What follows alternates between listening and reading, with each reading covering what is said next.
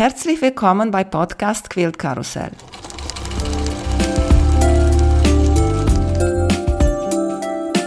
Mein Name ist Emanuela Jeske. Ich möchte euch in die wunderschöne Welt von Quiltern und Patchwork entführen. Heute dabei bei Podcast Quilt Karussell Clara Frickenreich. Hallo Clara, wie geht's dir? Hallo, ja, mir geht's gut. Danke der Nachfrage. Erzählt uns bitte, wie hast du mit Nähen und Quilter angefangen? Mit Nähen angefangen habe ich in der fünften Klasse. Ich bin auf ein Gymnasium gegangen und hatte dann als Wahlunterricht Handarbeit. Da durften wir dann wahrscheinlich wie so ganz viele andere eine Schürze an der Nähmaschine nähen. Bei mir schon elektrische Nähmaschine. Die Schürze ist aber, glaube ich, nie fertig geworden. Aber meine Handarbeitslehrerin, die ist mächtig stolz auf mich. Die ist äh, auch heute noch äh, mit mir im Kontakt und schon über 80, aber kommt gerne zu mir und schaut mal, was ich so mache. Mit dem Patchwork, da bin ich eigentlich so erst mit 18 dazu gekommen, mit 18 Jahren. Hatte ganz viele Handarbeitstechniken ausprobiert, äh, vom Seidenmalerei über Hardanger, Kreuzstich, Papier basteln, Kerzen gießen. Und irgendwann, ja, hat mir meine Mutter mal eine Schneidematte, ein Lineal und ein Rollmesser zur Verfügung gestellt und gesagt, ja, ich habe das gekauft, noch nie probiert, kannst das nutzen. Und ich habe das ausprobiert und auch ganz viel genäht. Dann zwei Jahre später auch schon die ersten Dinge zum Verkauf angeboten weil irgendwie muss ich ja die teuren Stoffe bezahlen. Das war ja als Schülerin war das ja nicht selbstverständlich, so Patchwork-Stoffe sich leisten zu können. Und wie bist du zu dein Flickenreich gekommen? Da muss ich ein bisschen ausholen. Also ich bin 2014 in die Südsee gezogen. Deswegen hier auch hinter mir die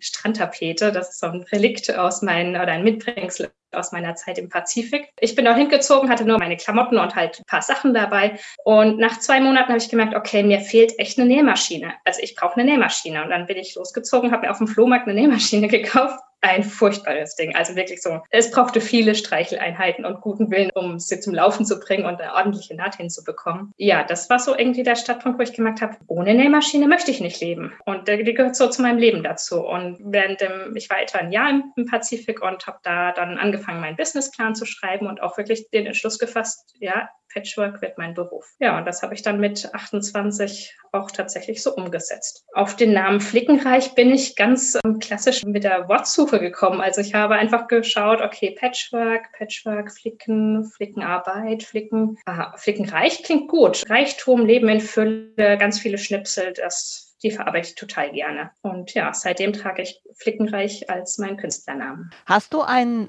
Lieblingsmuster oder eine Lieblingstechnik? Also ich liebe ja die traditionellen Muster, wo ganz viel Geometrie drin steckt und sich die einzelnen Elemente wiederholen. Das ist so ja mein Spezialgebiet und damit habe ich angefangen. Ich habe auch ganz viel Crazy gearbeitet im Sinne von, dass ich unterschiedlich große Stoffteile aneinander genäht habe und dann wieder zurückgeschnitten habe und dann wieder aneinander genäht habe, sodass eine ganz unregelmäßige Fläche dabei rauskommt. Am meisten und am liebsten mache ich doch die geometrischen Muster. Und Applikationen? Ah, da stecke ich gerade in den Kinderschuhen. Hast du vielleicht gesehen, vor ein paar Tagen habe ich die ersten Applikationen gezeigt. Ich bin nicht so der Fan vom Handnähen. Also ich habe ganz viel gestickt schon, aber wenn es sich irgendwie einrichten lässt, dann nähe ich meine Nähte mit einer Maschine und das ist durchaus eine Herausforderung auch bei Applikationen, vor allem wenn sie dann ziemlich klein sind, weil die meisten Teile bei mir sind einfach ein bisschen kleiner als sonst in der Anleitung. Äh, jetzt, dass du so über die geometrische Muster erzählst, ich habe gesehen, bei dir hast du zweimal bei Mystery Quiltalong mit Bonnie Hunter gemacht. Ja, genau, im vergangenen Jahr und im Jahr davor, also den den letzten und den davor, den Grassy Quilt und den Frohlich. Und letztes Jahr hast du sogar zwei davon, nicht nur eins. ja, ich fand ihre Stoffwahl so gar nicht passend für mich. Und dann habe ich mir Stoffe gesucht, die passen könnten, so in, in meinem Stil. Ich habe mir ein Foto genommen vom Grassy Creek im Sommer. Da gibt es ein Foto vom Wasserfall und Grün außenrum und ein bisschen Erde drauf. Und so bin ich auf meine Stoffe gekommen mit Grün, Braun, Grau und Schwarz. Schwarz für den Basalt und dann noch dann Weiß dazu für das sprudelnde Wasser. Und das war praktisch der Quilt, den ich in Originalgröße gearbeitet habe. Also wirklich Woche für Woche in ihre Arbeitsschritte gefolgt und habe das ja mit ihren Farbmuster entsprechend umgesetzt. Das war ja sozusagen nach Anleitung. Das, da war ja keine Herausforderung für mich dabei. Und dann habe ich noch einen zweiten angefangen und zwar in der Hälfte der Größe. Das heißt, ein bisschen kleinere Teile und äh, komplett einfarbige Stoffe, um einfach so die Flächenwirkung der Teile einfach noch mehr zu haben. Sprichst du gut Englisch, oder? Ja, Englisch, Französisch, Spanisch, Portugiesisch, das ist für mich kein Problem. Okay, aber trotzdem wollte ich dich fragen, wie war das für dich teilzunehmen bei dieser Mystery auf Englisch? Also wie gesagt, die Sprache ist für mich jetzt keine Hürde. Auch nicht, dass die komplette Anleitung in Inch steht. Den ersten der drei Quills, die ich äh, gearbeitet habe, habe ich sogar einfach, da hatte ich nur meine Schneidematte mit Inch und gar kein Inch-Lineal. Aber es hat trotzdem funktioniert. Also ich habe einfach dann über die Schneidematte meine Maße abgerechnet und habe darüber zuschneiden können. Das war für mich kein Problem, das hat gut funktioniert. Die Anleitung selbst ist wirklich Schritt für Schritt ganz ausführlich geschrieben, sodass auch ein Anfänger der folgen kann und das umsetzen kann. Die einzige Herausforderung ist einfach diese Stoffmenge zu bewältigen. Ja, es sind richtig, richtig viele Teile und man merkt das schon am Anfang, wenn sie die, die Stoffangaben rausschickt, wie viele Meter man eigentlich bereithalten soll. Okay, sie schreibt Yards, aber man kann das ja relativ leicht umrechnen in Meter dann. Ja, dann kam irgendwas mit 13,5 Meter raus, wo man Stoff bereithalten soll für den letztjährigen Quilt braucht Geduld und viel Zeit dafür. Ich habe das noch nie gemacht, aber ich beobachte immer und ich finde immer schön zu sehen, weil einige nehmen total andere Farben und sieht total anders aus. Aber manchmal steht da, weiß ich nicht, wie hunderte von Dreiecken machen und sowas. Ist das nicht langweilig, nur so die gleiche halbe mhm. Dreiecken zu machen? Durchaus kann das langweilig sein. Andere machen vielleicht lieber einen Sampler und jeden Block genau nur einmal, aber beim traditionellen Patchwork wirkt ja gerade die Fläche und das Aneinandersetzen der gleichen Musterteile. Ich lege mir einfach nebenbei ein Hörbuch auf oder höre deinen Podcast oder habe eine gute Musik dabei und dann ist das Meditation. Und es macht wahnsinnig Spaß zu sehen, okay, was haben andere für Farben gewählt und sind die anderen auch schon so weit wie ich, ähm, wie so ein kleiner Wettrennen dann vielleicht auch. Welche ist deine Lieblingsfarbe? Eine bestimmte Lieblingsfarbe habe ich nicht. Ich kombiniere total gerne Farben und bin dann ganz überrascht, wie dann ein und dieselbe Farbe doch ganz unterschiedlich wirken kann.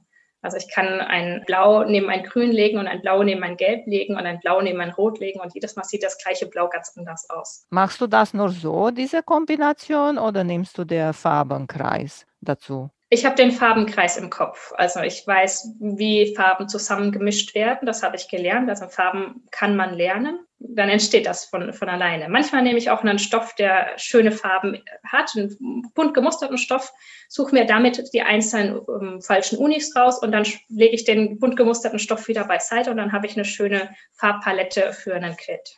Bei dir auf der Webseite, du machst auch Kurse. Normalerweise Kurse so in Person, aber jetzt geht alles online. Erzähl uns ein bisschen darüber.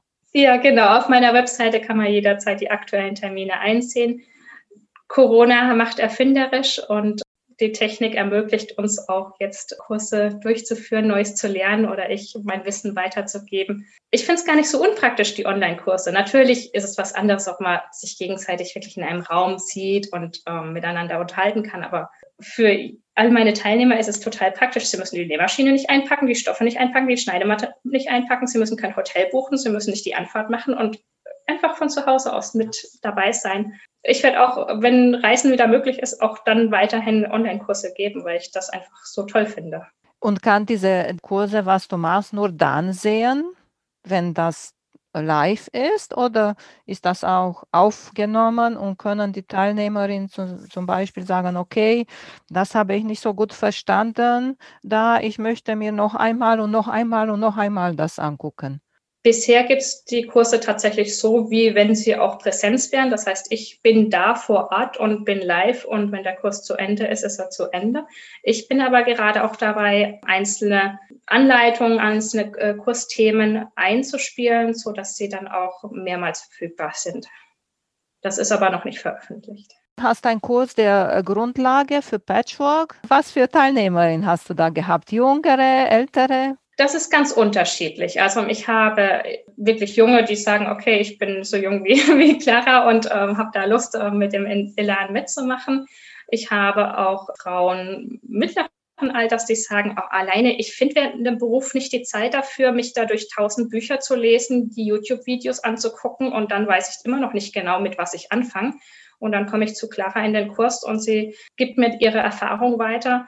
Ja, ich habe auch teilweise auch ältere Frauen dabei, wenn ich das so sagen darf, äh, die in die Rente gehen und einfach ein neues Hobby für sich entdecken wollen und jetzt erst recht, also dafür die Zeit haben. Aber gesehen, der nächste Kurs ist eine über Freihandquiltern mit der Nähmaschine. Mit der Haushaltsnähmaschine, das funktioniert. Und es braucht keine große Ausrüstung. man muss nur wissen, wie.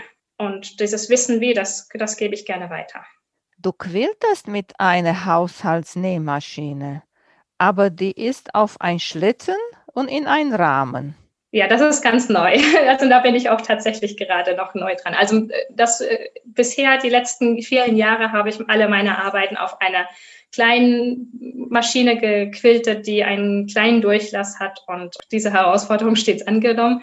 Jetzt habe ich was mir Neues zugelegt und zwar ist das ein drei Meter langer Quiltrahmen, auf dem ich tatsächlich eine Haushaltsmaschine draufstellen kann. Man nennt sowas dann eine Shortarm und funktioniert aber in der Bedienung wie eine Longarmmaschine. Das heißt, der Quilt wird eingespannt, wird aufgerollt, Quiltrückseite, Vlies und dann die Vorderseite, sodass ich immer mein Stück breit eben quilten kann.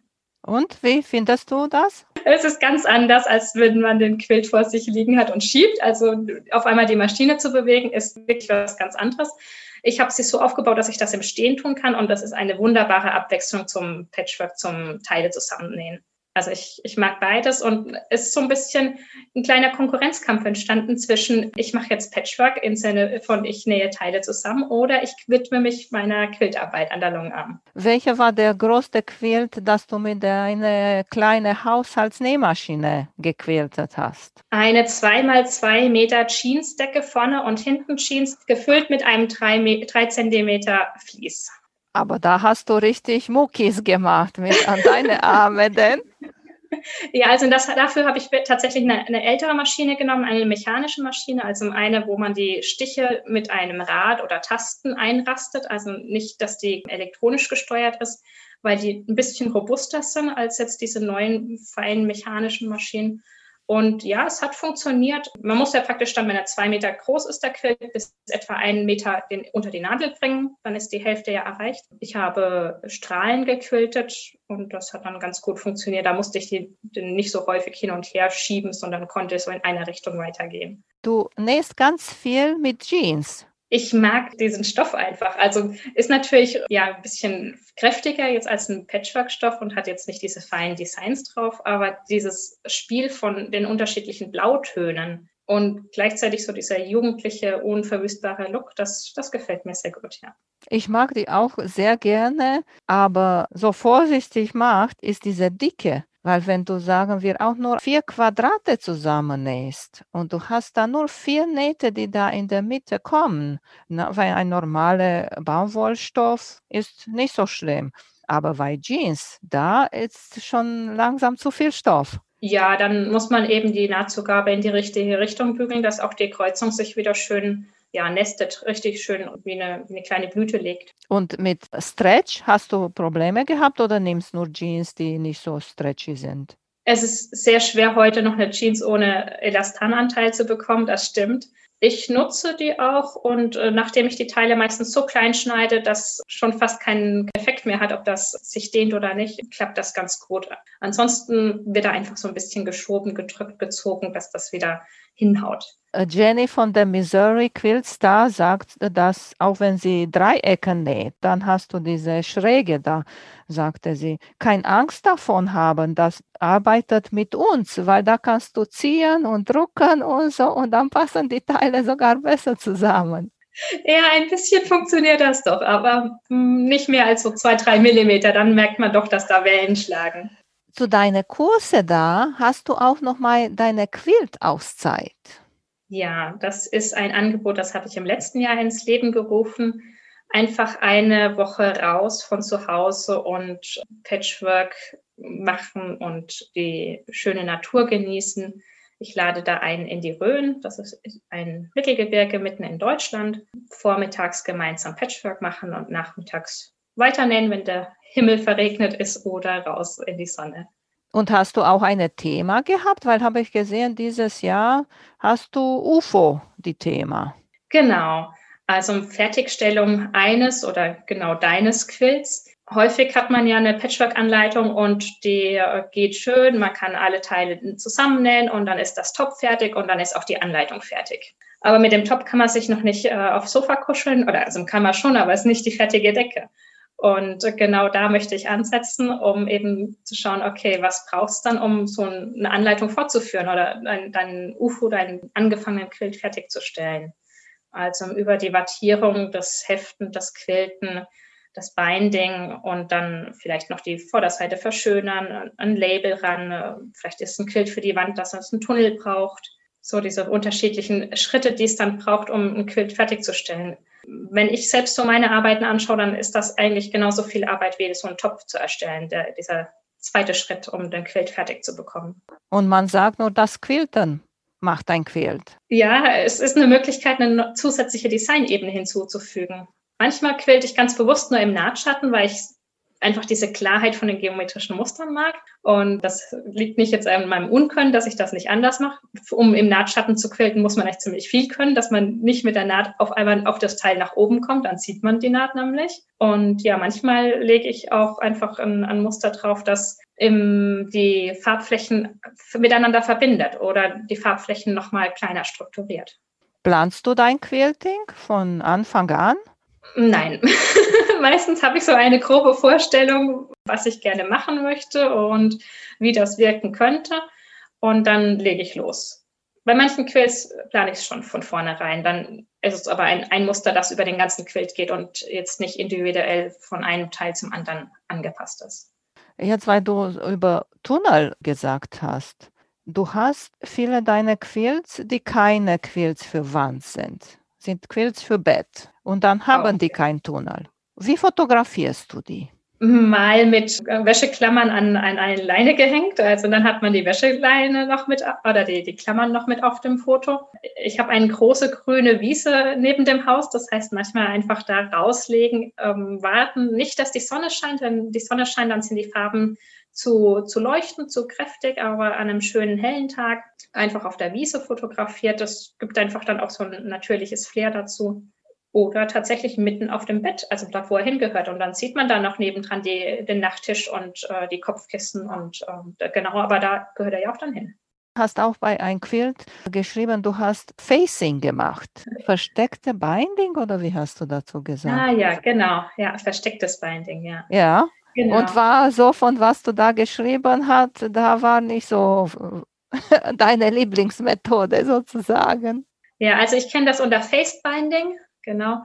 Und das wird komplett mit der Hand angenäht. Und ich hatte ja vorhin schon gesagt, so ich versuche, soweit es geht, auf das Handnähen zu verzichten. Und das ist da leider nicht möglich. Aber manchmal mache ich das sehr gerne, weil einfach der Effekt von der Fläche vorne dran nochmal anders ist. Und gerade wenn ich einen traditionellen Quilt habe, der typischerweise auch wirklich ein Binding hat und ich aber dann ein unsichtbares Binding mache, dann breche ich so diese Tradition auf. Erstmal nähst du den auch mit der Maschine. Die eine Seite natürlich, ja. ja. Und das Binding nähst, nähst du auch total mit der Maschine? In der Regel schon von beiden Seiten, genau. Also wenn ich es komplett mit der Maschine nähe, dann werde ich durch das Binding auf der Rückseite zuerst fixieren und im zweiten Schritt dann auf der Vorderseite. Dann kann ich von der Vorderseite schön schauen, dass meine Dreiecksspitzen nicht verloren gehen und auch wirklich der Stich schön an der Kante vom Binding oder auf dem Binding, je nachdem, welchen Stich ich wähle, dann eben liegt. Ich habe letztens gehört, ein, ein Podcast aus Amerika und war auch die Diskussion über Binding, Binding mit der Hand oder Binding mit der Nähmaschine.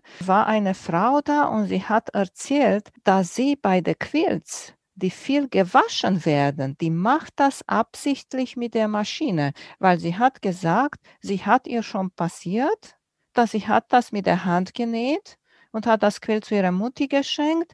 Und dann nach, weiß ich nicht, ein Jahr oder so kam die Mutti zurück, du ist kaputt gegangen, guck mal, das Binding ist hier gerissen. Diese letzte Naht, weißt du, was sie da mit der Hand gemacht hat? Ja, habe ich zum Glück noch keine so Rückmeldung bekommen. Also ich habe tatsächlich auch einige schon mit der Hand angenäht. Ja, kann ich mir vorstellen. Ich bin auch kein Freund dafür. Ich habe vor so um die drei Jahre zu einem Wettbewerb teilgenommen und wir mussten kleine Teile machen, so 30 mal 30 Zentimeter waren nicht groß. Ich habe alle mit der Nähmaschine gemacht, das Binding. Bei jedem Teil habe ich das Kommentar zurückbekommen. Sehr schön und schön gequiltert besonders und die Idee ist toll. Aber das Binding ist nicht gut genug. Da gibt es wahrscheinlich so ein bisschen eine Philosophie und manche sehen das eben enger und manche sehen das moderner oder pragmatischer. Habe ich bei dir ein Mini-Quilt gesehen? Trip Around the World. Erstmal oh, habe ja. ich gedacht, oh, da ja, ist ein schöner normaler Quilt. Und als ich das gelesen habe, dass er Mini-Quilt war, 40 mal 40 Zentimeter groß. Jetzt kommt die Frage, wie groß waren deine kleinen Quadrate da drin? Genau, also im Zuschnitt ein Inch beziehungsweise 2,5 Zentimeter. Ich habe sie mit ein Quarter Inch als Nahtzugabe genäht. Das heißt, es ist etwa genauso viel Nahtzugabe hinter dem Quadrat, wie es vorne sichtbar ist. Aber frag mich jetzt nicht, wie viele Teile es genau sind. Ne? Du musst das selber nachzählen. Da, das, das stand sogar, äh, wie viele das war. Jetzt weiß ich nicht mehr. Und hast du noch mal nachher noch mal so etwas genäht mit so kleinen Teilen? Ja, ich habe mehrere Quills so gearbeitet. Also ich habe einen, der ähm, 2000 Teile hat, 50 mal 40 im Maß, inspiriert von einer Blumenwiese, von einem Foto. Und so heißt auch der Quilt Blumenwiese ist eingespannt in einen Holzrahmen, auch ein Quilt für die Wand. Dann mein QR-Code, der ist auch mit so kleinen Teilen gearbeitet. Also der funktioniert auch tatsächlich. Ja, wirklich nur in, in Schwarz-Weiß und ein bisschen Akzentfarbe mit dazu. Dann gibt es noch meine Katze, die Katze Rosina, die ist auch aus so kleinen Teilen gearbeitet. Nähst du auf diese Rasterflies denn, diese kleinen Teile? Weil gibt es auch diese Rasterflies? Genau, also, nee, in der Rastertechnik. Ich habe jetzt keinen Rasterflies im Sinne, dass das Raster vorgezeichnet ist, aber von der Technik her ist das die Technik, um so kleine Teile in, an genau Ort und Stelle zu platzieren und dann zusammenzunähen. Okay, so hast du die nicht nur so frei genäht? Nein, das wäre ziemlich herausfordernd, dann auch das Muster genau so hinzubekommen, ohne sich an einer Stelle zu vertun. Da nutze ich doch lieber die Techniken, die wir kennen und profitiere davon, dass andere das schon rausgefunden haben. Hast du schon mal ein Quilt oder ein Muster, das du unbedingt nähen möchtest? Also die verschiedenen Arbeiten, die ich erstellt habe, die sind so auf mich zugekommen, haben gesagt, ich möchte unbedingt gearbeitet werden. Und so ist das, glaube ich, in Zukunft auch. Ich habe jetzt gerade äh, tatsächlich geschafft, meinen Tisch ziemlich leer zu bekommen. Es sind noch so vier, fünf angefangene Arbeiten und dann stellt sich bestimmt schon das nächste angefangene wieder rein. Und es gibt keine Liste der 200 Quills, die ich arbeiten möchte, aber eine ganz große Sammlung von Arbeiten, die ich sehr inspirierend finde und ja, vielleicht da auch einfach dann meine Kreation draus entsteht. Einer von deinen Kurse ist mit Rundungen und Kreise. Das ist auch ein ganz beliebtes Thema sozusagen. Ich glaube, schon zwei von meinen Gästen hier bis jetzt haben schon gesagt, bei Zukunftsquills, die sie nähen möchten, die Hochzeitringe-Quills. Wie nähst du da in diesem Kurs die Rundungen? Also in diesem Kurs stelle ich verschiedene Techniken vor, um eben ja, Gründungen zu nähen. Das geht von Einsätzen, von Hinterlegen zu applizieren, also die unterschiedlichsten Techniken, einfach um Rundungen darstellen zu können. Um, auch freies Schneiden ermöglicht Rundungen und nicht nur Kreise sind eben Thema des, äh, des Workshops. Es ist ein Überblick und die Möglichkeit, eben tiefer in eine Technik reinzustarten. Benutzt du Stecknadel, wenn du Rundungen nähst? Also ich habe immer eine Nadel, also wenn ich jetzt zum Beispiel ein Drunkard's Path nähe, dann habe ich eine Nadel in der Mitte sitzen. Das reicht für mich. Mehr Nadeln setze ich dort nicht. Ich habe dann gerne meinen Nahtrenner, den ich ja nicht zum Nahtrennen nehme, sondern den ich als verlängerten Zeigefinger nehme, also als, als Spitze. Und mit dem führe ich den Stoff dann unter das Füßchen und das klappt sehr gut. Benutzt du Stärke? kaum. Also da bin ich selbst noch am Schauen, was andere ja so gute Erfahrungen damit haben. Bisher komme ich mit meinen Techniken so zu Rande und bin aber bin auch neugierig und bin gespannt, die Tipps jetzt, die ich auch gerade erst äh, neu bekommen habe, umzusetzen und um meine Erfahrungen damit zu machen. Ich habe auch viele gehört, die mögen Stärke ganz toll. Einige machen, die das nachher die Stoffe richtig so wie Papier ein bisschen sind, weißt du? Ja, ich, ich werde es ausprobieren. Also ich mag das sehr, dass die Stoffe elastisch sind, weil dann kann ich sie so ein bisschen hin und her ziehen, wo ich sie haben möchte. Ob das dann noch möglich ist, wenn sie gut gestärkt sind, das werde ich rausfinden. Ja, Patchwork ist einfach das schönste Hobby der Welt. Das kann ich nur immer wieder sagen. Manche sagen zwar, es ist voll der Schwachsinn, so schöne Stoffe auseinanderzuschneiden und dann wieder aneinander zu nähen. Aber es macht glücklich, einfach die Zeit zu vergessen und etwas mit den Händen zu erschaffen. Und es ist vielleicht wie ein, wie ein Puzzle. Nur danach packt man das Puzzle wieder in eine Kiste und wenn wir einen Quilt puzzeln, dann können wir uns danach zudecken oder ihn an die Wand hängen und uns dran erfreuen. Hast du ein Lieblingsflies? Nein, auch da bin ich am Ausprobieren. Und nachdem ich immer 10 Meter oder 20 Meter auf einmal kaufe, dauert das immer so ein bisschen, bis ich eines ausprobiert habe und zum nächsten komme. Im Moment bin ich dabei, reine Baumwolle auszuprobieren. Also es ist eine Baumwolle, die äh, nur durch thermisches Verfahren in ein Vlies, in Fließform ge, äh, gebracht wird, also nicht gefilzt ist oder gestochen, genadelt ist, sondern nur durch die thermisches Verfahren eben aneinander haften bis eben ja, die Quiltnähte durchgehen. Da habe ich einen 1 cm Vlies gerade ausprobiert. Das wird sehr, sehr dünn. Das ist gerade passend für einen Quilt an der Wand oder einen Bettüberwurf. Und jetzt kommt als nächstes das 2 cm Vlies dran, um dann zu schauen, ob das eine kuschelige Decke abgibt oder immer noch zu wenig ist. Ich, ich vermute, wenn du dir kaufst, du kaufst immer auf diese großen Rollen, oder? Ja, das ist auch äh, schön, aber ist auch riskant, wenn man da 25 Meter auf einmal hat zu Hause. Ja, es braucht einen guten Lagerplatz. Ich habe mir auch eine gekauft für meine Longarm, schön unten war. Und komme ich nach Hause mit dem, als mein Mann mich gesehen hat. Was hast du schon mal wieder mitgebracht? Ja, auf der anderen Seite, wenn man, wenn man jetzt eine Rolle mit 20 Metern hat, dann sind das zehn Decken und dann ist das schon wieder weg. Also natürlich, mancher näht vielleicht in, in fünf Jahren zehn Decken, aber ich mache ja Patchwork jeden Tag von morgens bis abends, wie mir, wenn ich mag und vielleicht auch nicht. Wenn die Sonne scheint, dann vielleicht nicht so viel. Ja, da kommt schon ein bisschen was zusammen dann. Und als Hintergrund, was, was benutzt du als Hintergrund? Viele Quills haben ja im traditionellen Muster gar keinen Hintergrund, sondern die, da greift eine Farbfläche in die andere Farbfläche. Aktuell nutze ich viel Beige im, als Hintergrund zum Beispiel, wenn ich einen Sampler nähe oder ein anderes, anderen modernen Quilt ausarbeite, weil das im Moment sehr beliebt ist, einfach das Zeitgeist, äh, helle Stoffe zu verarbeiten und Stoffe mit wenig Druck drauf. Bei dem Mystery Quilt ist grau der, der Hintergrundstoff. Also, aber das ist eben durch Bonnie Hunter vorgegeben gewesen. Ist dir schon mal passiert, dass du hast etwas angefangen und hast gesagt, okay, mag ich nicht mehr? Schluss. Nein, also wenn ich was anfange, dann bringe ich es auch zu Ende. Und irgendwie schaffe ich es ja dann schon, meine Note reinzubringen, dass es mir auch gefällt. Gerade durch Quiltnähte kann man eben noch mal was verändern oder ich stecke an einer Stelle einfach noch einen anderen Farbflicken mit rein, der dann zum Hingucker wird. Und mir ist jetzt, ich habe einen Quilt liegen, der ist mir der Stoff ausgegangen. Also ich habe tatsächlich schon ähm, mehrere Teile, die eigentlich ganz sein sollten, zusammengesetzt, so dass ich dann doch noch auf die Stofffläche kam. Nur jetzt, den, um den Rahmen herzustellen, da bin ich noch ein bisschen auf der Suche, um einen, einen passenden Farbton zu finden. Der hat beige, an, ja, fast schon Richtung braun gehenden Hintergrund. Und man ja. glaubt gar nicht, wie viele Beige-Töne es gibt. Also jetzt gar nicht von weiß Elfenbein, sondern tatsächlich beige Richtung braun gehend. Ganz, ganz viele Farbnuancen. Ja, aber ich denke, das ist auch nochmal schön, ein bisschen Herausforderung. Ne? Da muss nochmal denken, was mache ich jetzt, was bringe ich jetzt? Und besonders dann, auch wenn du ein Muster machst, dieses Muster wird von mehreren Leuten gemacht. Aber wenn du da nochmal richtig viel wechselst oder der Hintergrund zwei- oder dreifarbige nimmst, dann wird dein Quilt richtig anderes. Absolut, ja. Hast du auch genäht ganz viele von den Putty Birds von Allison? ja, genau. Ja, sie war ja auch hier schon im, im, im Interview. Dieser Vogel, der, der, gefällt mir einfach total gut. Natürlich habe ich ihn nicht so groß genäht, wie sie in der Anleitung hatte, sondern ich habe ihn reduziert auch auf 40 mal 40. Das finde ich ein schönes Maß. Also wirklich auch, das ist ein Mini-Quilt. Zuerst habe ich ihn in den Farben gewählt, wie sie das Modell hat, also in so blau-türkistönen. Dann habe ich einen Papagei genäht, der hat äh, ganz viel Grau und Lila und Grün und ich glaube auch ein bisschen Gelb mit dabei.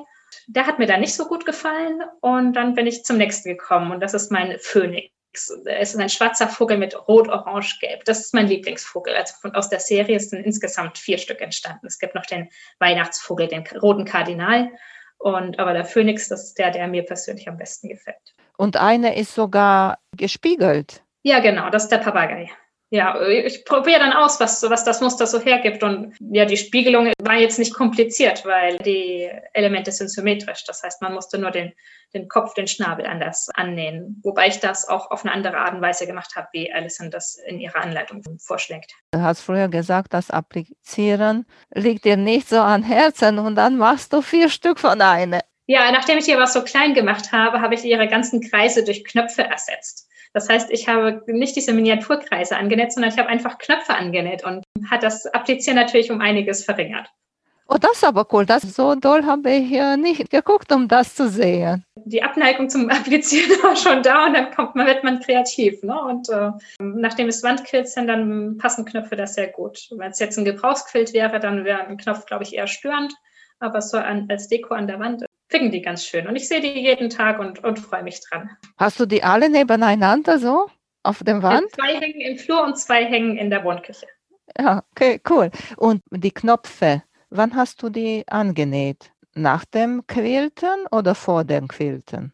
Ganz am Schluss. Also da war auch schon Tunnel dran, da war, da hängt er schon mal an der Wand, da habe ich mir das schon mal angeschaut wirklich als aller, allerletztes. Würde ich auch nicht vor dem Quilten annähen, weil sie dann im Weg umgehen. Also dann muss ich aufpassen, dass ich mit dem Füßchen nicht dran hängen bleibe. Ja, grundsätzlich Embellishment würde ich ganz, ganz am Schluss machen. Hast du die mit der Hand genäht oder mit der Maschine, die Knöpfe? Mit der Hand angenäht, ja. Bei mir das Stofflager hast du vielleicht gesehen gehabt oder wer mein, meine Website besucht, sieht auch ein Foto davon. Es sind alle Stoffe schön auf, auf Maß gefaltet und farblich sortiert im Regal eingelagert irgendwann habe ich mir mal überlegt, okay, A4 ist ein, ist ein schönes Maß. Also alle werden auf etwa 20 Zentimeter Breite gefaltet und dann die 55 Zentimeter vom Stoffbruch noch einmal umgeklappt und dann habe ich eine schöne Kante nach vorne und sehe alle Farben zu Hause wie im Stoffladen. Ich hebe natürlich nicht nur die großen Stücke auf, sondern die kleinen und die kleinen mache ich total gerne Arbeiten draus und die wandern bei mir in, in Ordner rein. Jetzt in den letzten Tagen habe ich erst wieder meine Reste sozusagen gesichtet und, und abgeheftet. Und dabei ist mir aufgefallen, dass ich inzwischen noch einen ganzen Schwung noch kleinere Reste gesammelt habe. Also alles, was so kleiner ist als ein Inch, also kleiner ist als 2,5 mal 2,5 Zentimeter, das landet bei mir nicht in der, im Müll, sondern das landet bei mir in Briefumschlägen, um dann in Form von einem Konfettiquilt oder Ähnlichem weiterverarbeitet zu werden. Und das werde ich jetzt in den nächsten Tagen rausholen. Also einfach ein Stück neben das andere und über das andere mit offenen Kanten aufeinander genäht. Benutzt du Tüll über? Nein, ganz offene Kante, weil es jetzt, also ich mache daraus zum Beispiel Grußkarten oder ähm, andere Flächen, die jetzt nicht in die Waschmaschine kommen oder die nicht im Gebrauch sind, dass sie in der täglichen Nutzung abgenutzt werden. Ich habe es mal mit Organza probiert, aber mein Organza, das hat zu sehr geschimmert und die, die Leuchtkraft der Farben weggenommen. Deswegen mache ich es eigentlich am liebsten wirklich mit der offenen Kante. Das waschbare Vlies raus. Also es gibt ja dieses Solo-Vlies, was man drauf machen könnte, um leichter drüber zu nähen. Und ich lasse die Kanten eigentlich bewusst zu offen, weil dann merke ich unter der Nähmaschine, was ich noch nicht festgenäht habe. Ja, musst du die ganz viel quiltern denn? Genau, ja, so viel ist es eigentlich gar nicht. Wenn man wirklich sieht, wo die Teile liegen, dann kann ich die auch ganz gezielt feststeppen. Und wenn ich noch ein Vlies oben drüber liegen habe, dann sehe ich nicht so genau, wo die Teile dann enden und habe ich es dann jetzt schon erwischt oder noch nicht. Was für Garn benutzt du, wenn du das quiltest? Ganz normales Universal 120 Polyestergarn, was auch sonst zum Nähen in der Maschine ist. Aber ah, ich meine, welche Farbe?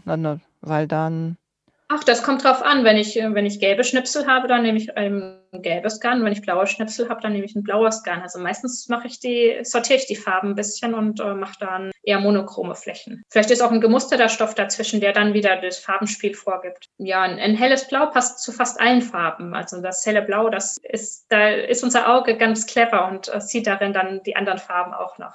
Aha, du benutzt hellgrau, weil ich benutze hellcreme oder hellgrau, mag ich ganz ja. gerne. Genau, hellgrau, hellblau, das ist, da, die sind sehr nah beieinander, genau. Und ich hatte sogar so eine hellrosa Garn gehabt und ich habe den auch nochmal, aber ist bald leer, weil der ist auch so eine, wie, wie ein Chamäleon. Habe ich mit ihm gequiltet und dann, er hat sozusagen die Farben von den Stoffen ein bisschen so genommen. Ja, das, das ist ganz spannend, was unser Auge da manchmal so sieht. Du hast gesagt, du magst Postkarten. Was benutzt du für Papier?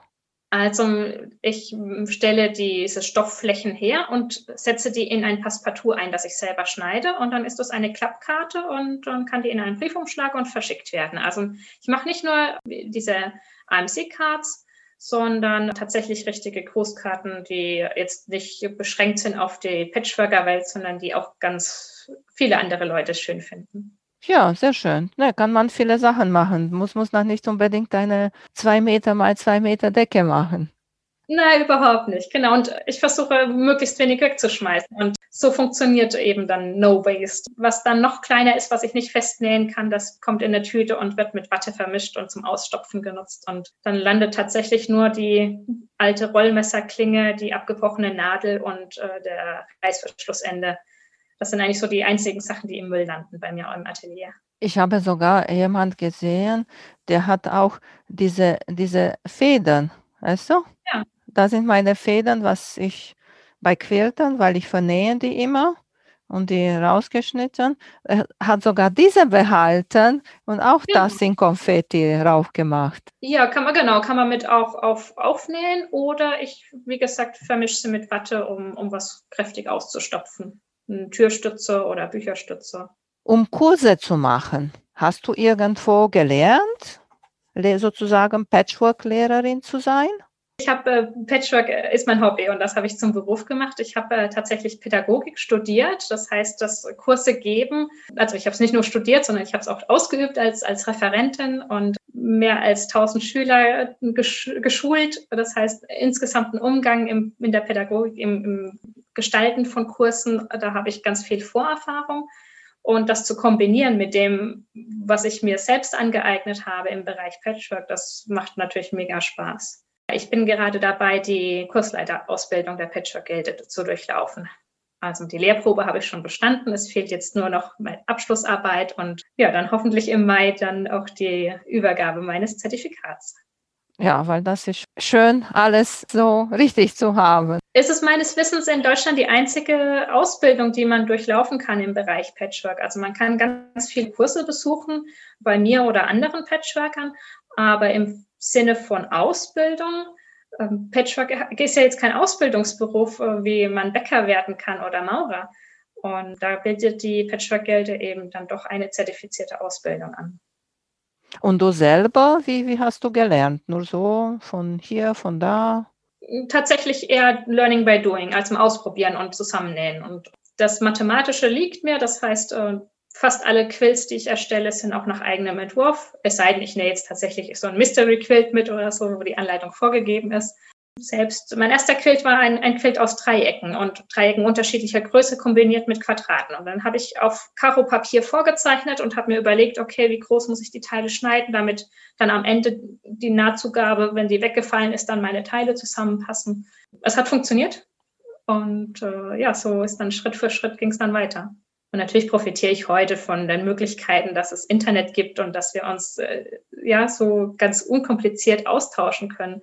Das gab es, als ich 18 war, einfach noch nicht. Ich war nur neugierig, weil ich habe bemerkt, auch von deinem Tag der offenen Tür, als ich kurz dabei war, nur, habe ich bemerkt, so hast du so, wie soll ich sagen, weil ich will das nicht so, dass schlecht klingt oder so. Richtig so Lehrerin bist du, weißt du? Ja, also ich gebe gerne mein Wissen weiter und äh, natürlich in so einer Form vom Tag der offenen Tür war ich natürlich angespannt, aufgeregt. Einen Kurs mit über 30 Teilnehmern habe ich noch nie gegeben und das ist wie eine Schulklasse, noch mehr als eine Schulklasse und ja, das war schon eine Herausforderung. Und bei deinen Online-Kurse jetzt, wie viele Teilnehmer hast du? Ein Kurs kann maximal, also meine Online-Kurse, die ich live gebe, wo ich dabei bin, sind maximal zehn Teilnehmer einfach damit ich bei jedem mal mit auf die Hand schauen kann und äh, Fragen beantworten kann und niemand da zurückbleibt. Das ist mir wichtig. Wie ich das dann mache, wenn ich ein, ein Webinar rausgebe, das heißt, dass man auch das Video nach und nach anschauen kann, da wird es dann unbegrenzte Teilnehmerzahl sein. Das ist sehr beliebt in der USA, diese Webinare und dann haben sie habe, habe ich geguckt, so eine Woche haben die Teilnehmer ungefähr Zeit und dann stellen die Fragen und wird geantwortet und sowas. Das ist auch viel Arbeit. Ja, das denkt man immer gar nicht so, wie viel Arbeit eigentlich so im Hintergrund steckt. Auch für dein Interview hier, was du vorbereitest und äh, wie viel wir vielleicht aufnehmen und, dann am Ende zusammengeschnitten rauskommt. Ne? Das ist auch für einen Kurs etwa brauche ich so die vierfache Zeit der Kurszeit vor Ort dann, um, um vorzubereiten und äh, die Nachbereitung auch im Nachgang gilt es ja dann den noch die Teilnehmer nochmal zu kontaktieren oder meinen, mein Konzept zu überarbeiten, weil vielleicht manches ja noch angepasst werden darf. Da steckt ganz schön Arbeit im Hintergrund, auch wenn ich jetzt keinen, keinen Kursraum auskehren musste. solche Sachen fallen dann vielleicht weg. Bist du auch bei der Gilde? Ja, ich bin Mitglied der Patchwork-Gilde. Ja, das, das, das ist schön, weil wir haben auch mit Barbara, als ich mit ihr gequatscht habe, hat sie auch gesagt, das ist schade, dass nicht so viele Junge dabei sind. Und als ich dich gesehen habe, habe ich gesagt, du musst dich unbedingt äh, haben, genau deswegen, weil du so jung bist und zeig auch die andere, dass Patchwork ist nicht nur sozusagen Oma-Hobby. Nein, definitiv nicht. Also ich finde es total schade, dass sich so viele Frauen ja träumen vom Patchwork und heben sich das so auf, bis sie dann 65 sind und vielleicht irgendwann mal dafür Zeit haben, aber dann sind die Augen schlecht, die Finger lahm und der Krücken tut weh. Also meine Einladung nur, Patchwork jetzt zu starten und vielleicht nur zweimal in der Woche 20 Minuten zu nähen. Aber das sind 20 Minuten, die die sind einfach wunderbar für die Seele und dabei entstehen auch noch schöne Dinge. Bei den Amerikanern passiert das viel. Die Frauen fangen mit Klamotten nähen für die Kinder, dann sind die Kinder zu alt, um die Klamotten genäht von Mama zu tragen, wollen das nicht mehr. Und dann sagen die Frauen, was mache ich jetzt? Ich will noch weiter nähen. Und dann gehen die in Patchwork und quilten. Ja, du hast vorhin gefragt, wer so zu mir in die Kurse kommt. Also es sind manchmal Frauen, die gerade ein Kind erwarten und sagen, okay, ich möchte die Zeit nutzen, das ist eine ganz besondere Zeit in meinem Leben und ich möchte vielleicht eine Kinderdecke arbeiten. Und dann gibt es Frauen, da sind gerade Kinder aus dem Haus ausgezogen und auf einmal ist ein, ein Zimmer frei im Haus und ähm, sie müssen nicht mehr die große Portion kochen und äh, da ist auf einmal Zeit, um, um anderes zu tun. Und dann, ja, dann ist Patchwork auf einmal ganz präsent. Oder eben die Frauen, die äh, in den Ruhestand gehen und sagen, ja, jetzt endlich. Jetzt setze ich mich mit meinem Strickzeug, mit meinem Nähzeug oder welchen Handarbeiten auch immer auf die Terrasse. Ich freue mich sehr, dass du dabei warst, weil, wie gesagt, du bringst diese frische Luft und äh, Energie. Ich wünsche dir alles Gute und wir sehen uns, wir treffen uns bestimmt online und hoffentlich nachher auch in Person. Ja, sehr gerne. Ich freue mich. Vielen Dank für euer Interesse an meinem Podcast Quillkarussell. Ich würde mich freuen, wenn ihr meine Folgen bei eurem Liebling-Podcast-Anbieter anhört. Wenn ihr Fragen und Empfehlungen zu meinem Podcast habt, bin ich bei Facebook als Quiltkarussell erreichbar oder via E-Mail unter quiltkarussell.gmx.de. Bis zum nächsten Mal, eure Emanuela von Quiltkarussell.